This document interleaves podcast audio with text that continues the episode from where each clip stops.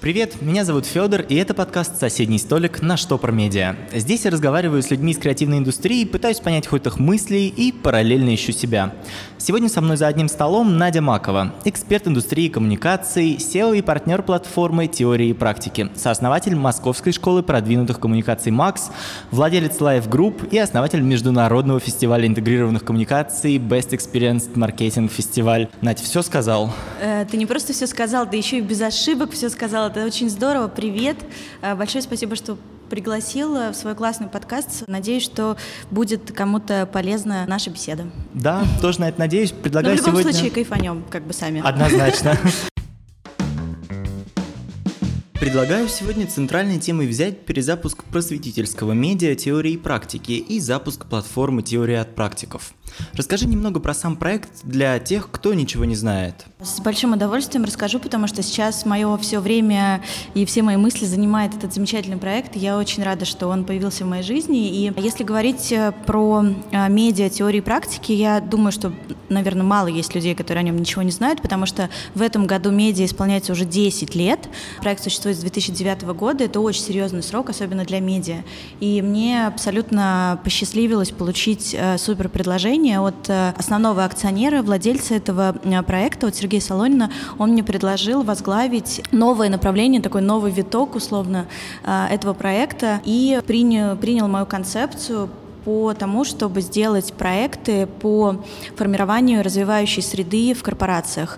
Потому что мне кажется, сейчас очень важно в нашем сумасшедшем, изменчивом, суперизменчивом мире высоких технологий, блокчейнов и Илона Маска, полетов на Марс и другой всякой Теслы, человек э, начинает чувствовать себя очень сильно уязвимым, очень сильно небезопасным. Особенно человек, который работает э, внутри бизнеса, внутри корпорации. И я очень хочу, мы с командой очень хотим помочь компаниям сделать сделать так, чтобы человек почувствовал себя on a safe side, да, то есть он чтобы почувствовал себя незаменимым, потому что роботы нас заменят, э, как все говорят, но на самом деле я убеждена, что людей нельзя заменить, и, но только людей, если они не будут функциями.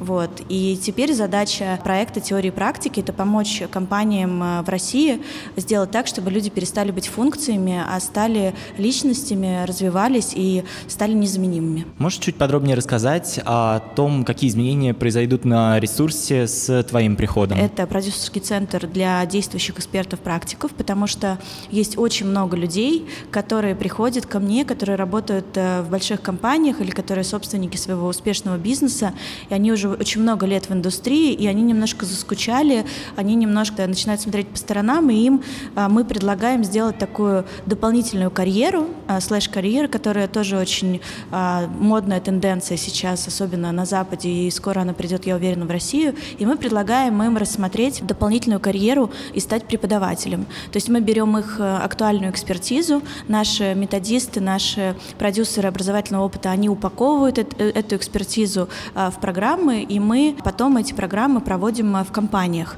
И получается такое очень максимально актуальное обучение экспертам от экспертов. Это продюсерский центр. Ты, получается, не первый год продвигаешь идею э, lifelong learning, и это центральная идея практически всех твоих проектов. Э, расскажи, насколько это сложно заставить взрослого человека учиться, и надо ли вообще заставлять? Ну, вообще, мне кажется, что заставлять э, ни взрослого, ни, ни взрослого, вообще никого заставлять ничему не надо, потому что даже если ты сможешь заставить, даже если ты принудительно кого-то отправишь условно на обучение, ты получишь, ну, как минимум ничего, а как максимум еще и негатив в свою сторону. Потому что если мы говорим все-таки про взрослых, осознанных, успешных, там, состоявшихся личностей, заставить их чему-то учиться совершенно недальновидно и даже немножко глупо. Поэтому мы все-таки говорим о том, чтобы мотивировать и давать возможности, то есть предлагать разные инструменты, но это должен быть выбор, осознанный выбор а, самого человека, идти ему куда-то, учиться ему чему-то, участвовать ему в чем-то или нет. И только если он чувствует свою сопричастность, только если он понимает, что это был его выбор, выбор. Только в таком случае это будет эффективно, и это принесет необходимый результат. А ты говоришь о том, что индустрия коммуникации в нашей стране, да и в целом креативная индустрия — это пространство самоучек. Э, расскажи, почему это плохо и почему важно структурировать знания? Действительно, очень многие люди, которые суперэксперты и лидеры мнений в индустрии коммуникации, там, в рекламе, в событийном маркетинге, в пиаре, очень уважаемые, глубоко уважаемые мной люди, они, у них у всех совершенно непрофильное образование, и они действительно достигли своих высот и вот этого опыта путем очень долгого преодоления проб и ошибок и вот этого всего. То есть было дол- долго, больно и э, непросто. Сейчас индустрия самоучек уже не может места быть просто потому, что нету столько времени. Мир меняется ежедневно, новые инстру... особенно в коммуникациях. Новые инструменты, какие-то фишки, форматы, э, технологии, предложения появляются реально практически каждый день. И если ты не будешь сейчас учиться и обновлять свой скиллсет каждый день, то ты очень быстро останешься неудел.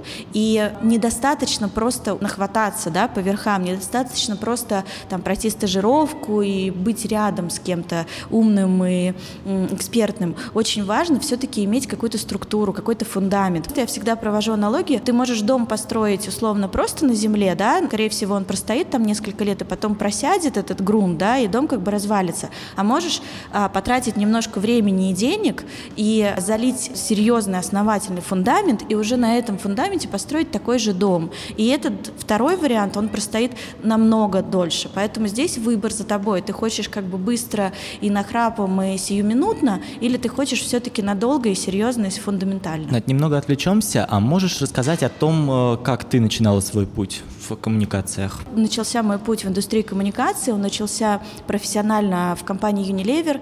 А, я там отвечала за внутренние коммуникации, и мне там безумно повезло с руководителем. Мой первый руководитель Ирина Бахтина, которая научила меня очень многому, вложила в меня очень много именно профессионально с точки зрения развития коммуникации в компании.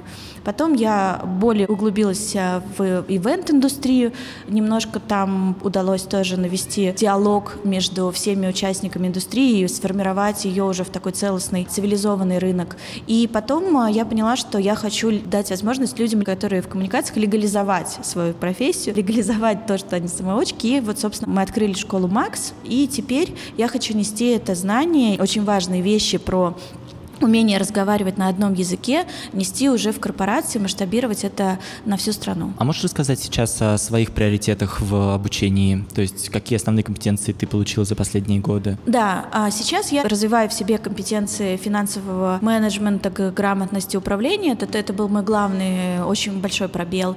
И у меня сейчас есть наставник, который мне помогает и учит, и сразу в практике. Все-таки я продюсер и предприниматель, я партнер проектов, и мне очень важно не только только про смыслы и вижен и стратегию, но все-таки и про а, финансовую историю тоже. Соответственно, вот это вот э, сейчас важно из хардовых скиллов, так сказать.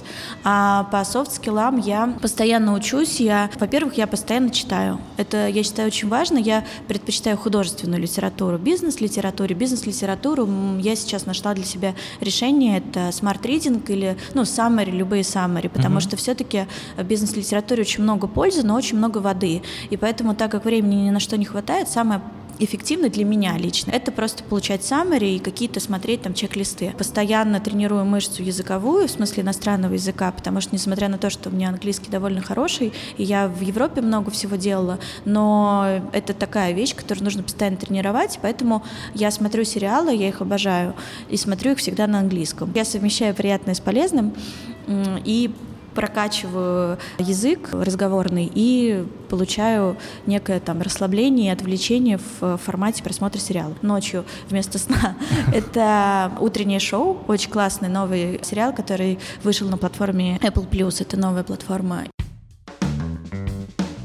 Если все-таки возвращаться к студентам, то расскажи, насколько вот стажировка в компании может заменить какую-то теоретическую подготовку в креативной индустрии? А, мне кажется, что здесь не должно стоять выбора. То есть должно быть, э, иметь место и то, и то, потому что обязательно нужна и структурная фундаментальная база, какая-то база знаний, навыков, но при этом а, будет очень здорово, если есть возможность сразу это отработать на практике. И поэтому у нас и в Максе, и сейчас э, раньше, и сейчас в новом новом проекте, почему мы используем экспертизу Новый только действующих. «Теория от практиков», да? Да, почему мы используем действующих э, экспертов, потому что это возможность совместить, с одной стороны, теоретическое обучение, но с другой стороны, его практическую отработку внутри. То есть это обязательная часть любого современного образовательного процесса. Одно не должно быть оторвано от другого. Если же говорить про то, что только стажировка, да, это вопрос, на который я отвечала очень много раз, кстати, когда э, приходят люди, например, из университета сразу, вот только выпускники, и говорят, а зачем мне вот идти сейчас к вам еще там на год, например, учиться, если я могу сразу пойти на работу и, в принципе, там всему научиться во время. На это у меня есть очень простая фраза. Ошибка во время обучения — это урок, а ошибка во время работы — это урон. Я знаю кейс, вот у Паши Недостоева в агентстве департамент, он его, кстати, рассказывает на многих встречах. А, К ним действительно пришла вот так же девочка-стажер, и а, за буквально полгода она стала одним из там чуть ли не ключевых ивент-продюсеров и стала делать э, проект на десятки миллионов рублей. Но я все-таки всех э, призываю к тому, чтобы рассматривать это как исключительный кейс.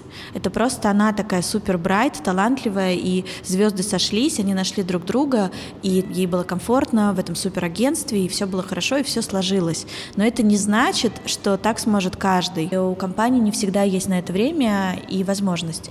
Поэтому все-таки, чтобы получить какое-то дополнительное знание, э, практически именно актуальные знания, которые на- наложить на свою фундаментальную вузовскую базу, получить актуальные навыки и потом уже идти в агентство или там в компанию. Вот этот путь, он наиболее эффективен и наиболее безопасен. А можешь рассказать подробнее о том, как вы работаете со своими преподавателями? Каждый методист или мне больше нравится дизайнер образовательного опыта — это профессия. Расскажи, насколько эффективно онлайн-образование в креативной индустрии, и так ли важно общаться вживую с экспертом, чтобы получить вот этот э, опыт? Нельзя прокачать коммуникативные навыки онлайн. Нельзя прокачать коммуникативные навыки, умение договариваться, работать в команде, работать с возражениями, с аргументацией. Нельзя прокачать эмпатию, нельзя прокачать свои а, сердечные там hard да, skills, разговаривая с монитором. На это у меня всегда есть один ответ, очень простой. Посмотрите фильм «Она», все будет понятно. Хороший фильм, кстати. А, да, смотрел.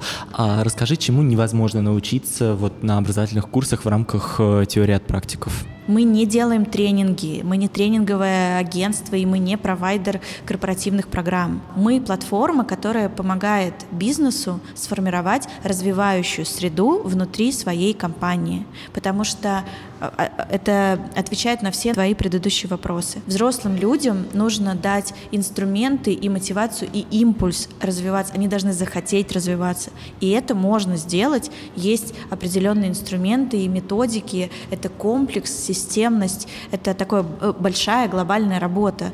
И если компании не если, а просто компании, которым удастся создать внутри у себя эффективную развивающую среду, такие компании никогда не потеряют актуальность, никогда не отстанут э, в гонке в конкурентной и всегда будут повышать свою ценность. Можешь рассказать, насколько сильно различаются курсы в зависимости от специфики бизнеса, в который э, ну, вы приходите? То есть они, каждый курс подстраивается под каждый бизнес или есть какие-то тиражируемые? Обязательно все программы всегда должны не только у нас, а вообще везде, они должны строиться от бизнес-задач конкретного бизнеса, конкретной компании, конкретного заказчика. Всегда должно быть, зачем вам это? Не просто а, нам нужен тренинг по тайм-менеджменту для 40 человек. Зачем? Почему? Какая у вас цель? Что изменится? Что должно измениться в компании после проведения этого тренинга? Как вы выбираете этих людей? Почему они? Почему вы решили, что им нужен именно тайм-менеджмент?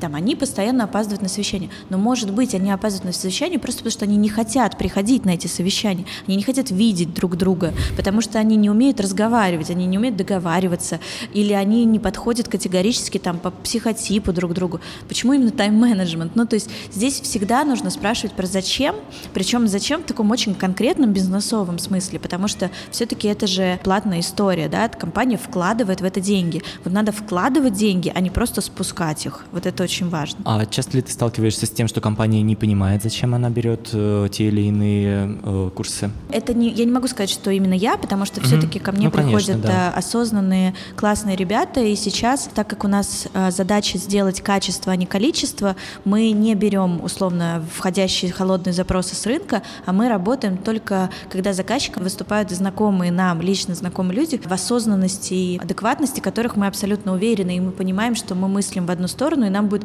классно вместе, и получится хороший результат.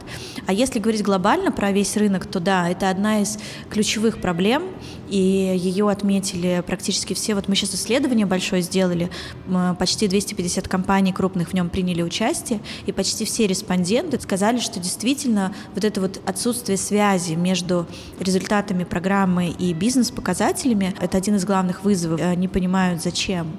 Угу. И еще очень часто, например, вот сейчас очень много, например, запросов, у вас остался годовой бюджет, вам его срочно нужно закрыть, давайте что-нибудь закажем. Ну давайте. Что Понятно. будем заказывать? пиццу. Закажите лучше пиццу. Ну или на самом деле, если у вас остался бюджет, и вам нужно его срочно слить, чтобы следующий год э, бюджет не порезали, то лучше отправьте его на благотворительность. И не мучайте людей уже своими тренингами по тайм-менеджменту.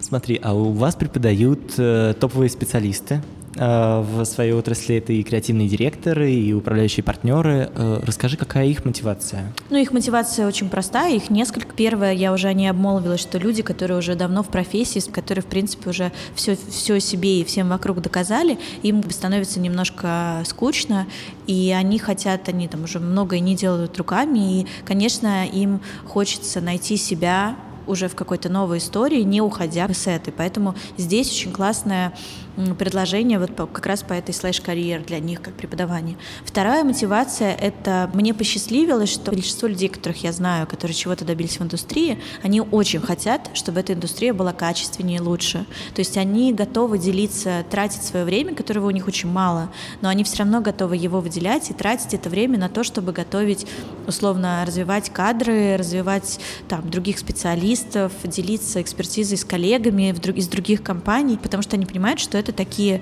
э, маленькие шаги, которые в итоге приводят к повышению общего уровня индустрии. Это очень важная мотивация. И третья мотивация — это... Вот ты проводил когда-нибудь лекции, встречи? Тре... Ну, Мне кажется, программы? нет, еще не было такого опыта. Это безумно заряд энергии. Угу. Ну, то есть если все сделано правильно, если ты подготовлен хорошо э, профессиональными э, э методистами, если у тебя классный контент, в котором ты уверен, если все правильно спланировано, структурировано, структурирован, с групповой динамикой и так далее, ты подготовлен к этому. И группа тоже осознанная, которые не навязали, и которых не силой заставили туда прийти, а которые сами сделали этот выбор, и происходит вот этот матч, то это очень-очень заряжает. Это невероятное удовольствие, когда ты обмениваешься вот этой энергией, обмениваешься какими-то мнениями, а, дискутируешь, когда ты видишь, что люди ну, там, не знаю, у них загораются глаза от того, что ты им говоришь, они это записывают, они хотят это делать, они задают тебе кучу дополнительных вопросов, и потом, и после занятий. Это драйвит, это здорово, потому что ты чувствуешь себя нужным ты чувствуешь себя значимым. Для человека, даже человека, который является, там, не знаю, владельцем агентства с миллионными и миллиардными оборотами, ощущение э, значимости и нужности, и даже необходимости, это очень важно. Поэтому вот такая третья мотивация, она такая более эмоциональная, но mm-hmm. она тоже очень важная. Ну да, в целом понимание того, что ты двигаешь индустрию, это довольно важное. А расскажи, вот сейчас засилие инфобизнеса, и каждый второй маломальски известный предприниматель пытается научить искать инсайты, работать с поколением Z. Я думаю, что все смотрели этот сериал «Миллионер из Балашихи», там все очень хорошо описано. Расскажи, э, как отличить достойный образовательный курс от э, шлакового инфобизнеса? Ну, так прям шлакового. Слушай, я здесь, у меня очень простая позиция, она, наверное, не в мейнстриме, но она есть. Я считаю, что любой человек, который выходит э, там, к микрофону или там, не знаю, к камере и что-то записывает и пытается нести какие-то знания и практики в мир, э, имеет место быть и имеет на это mm-hmm. полное право. И я не отношусь так супер скептически к инфобизу, как это одно там инфо-цыгане еще называют. Но до тех пор, пока это не может принести реальный вред человеку. Я объясню пример. Когда это касается советов по здоровью, советов по а, воспитанию детей, советов по, там, не знаю, кормлению детей, такие тоже были, или каких-то советов по ведению бизнеса для начинающих стартапов, как, которые с, э, могут реально привести к краху да, этих, этих проектов. Вот пока это не, не наносит ущерб, пока это никому не вредит, супер, Угу. Запускайте курсы, марафоны, э, там открывать внутреннюю богиню, стать лидером, не знаю, похудеть, супер, отлично, там, научиться разговаривать, сколько угодно, до тех пор, если вы не заходите на сторону медицины, здоровья, детей, там, психо, пси, психиатрии, вот этого всего. Если вы не приносите вред, супер. Все инфобизнесмены, как ты их называешь, как все их называют, они тоже формируют индустрию. И они тоже приносят пользу тем, что они создают вот этот вот ажиотаж шум, шум. на угу. lifelong learning. Они угу. тоже вносят свою существенную лепту, свой вклад в то, чтобы люди хотели и понимали, что обучение, постоянное обучение развитие — это тренд, это классно, и этим надо заниматься.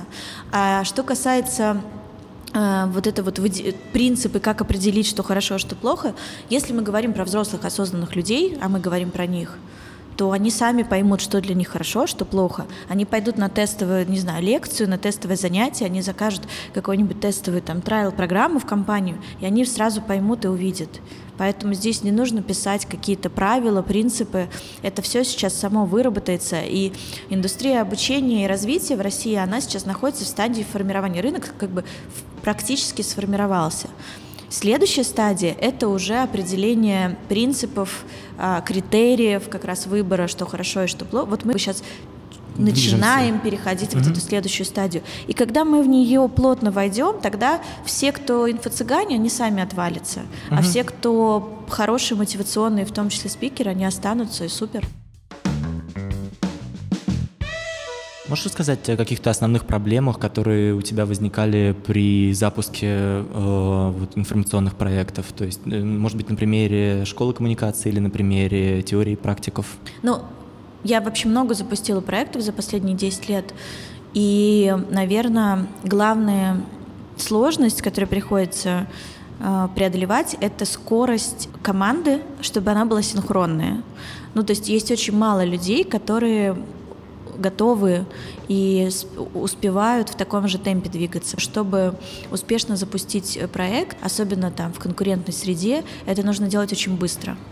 Это нужно делать очень быстро, но при этом очень качественно, с максимальным вниманием ко всем деталям, чтобы каждая черточка на логотипе несла какой-то смысл, чтобы все стикеры были прико- с прикольными надписями, чтобы шоколадочки лежали в красивых э, стеклянных вазах. Ну, то есть максимальное внимание к деталям, но при этом большой смысл, глубокий смысл и огромная скорость.